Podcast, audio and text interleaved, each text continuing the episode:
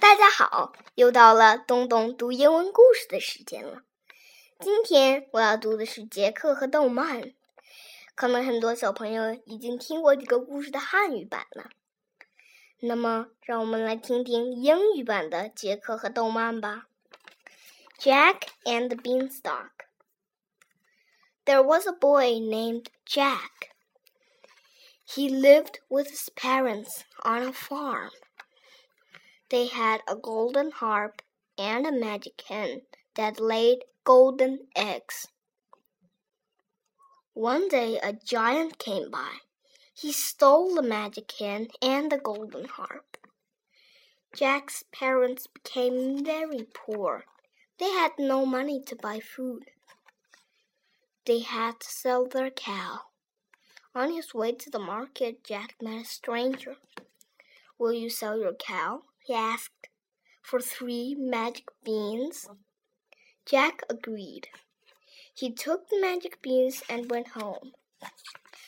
Jack's mother was angry. She threw the beans out of the house. Next morning, Jack woke up. The magic beans had grown into a giant beanstalk. Jack climbed up the beanstalk.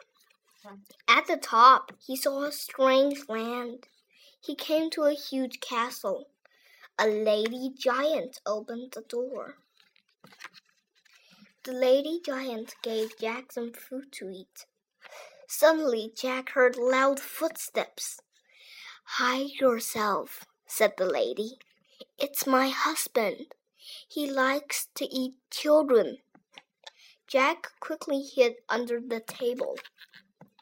It was the giant. He had the magic hen and the harp. The giant had his lunch.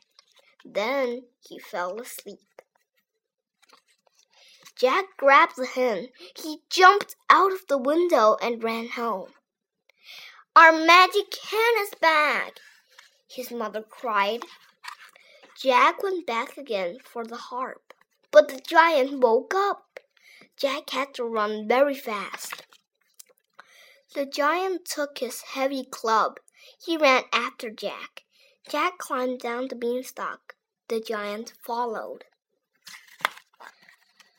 Jack got down quickly.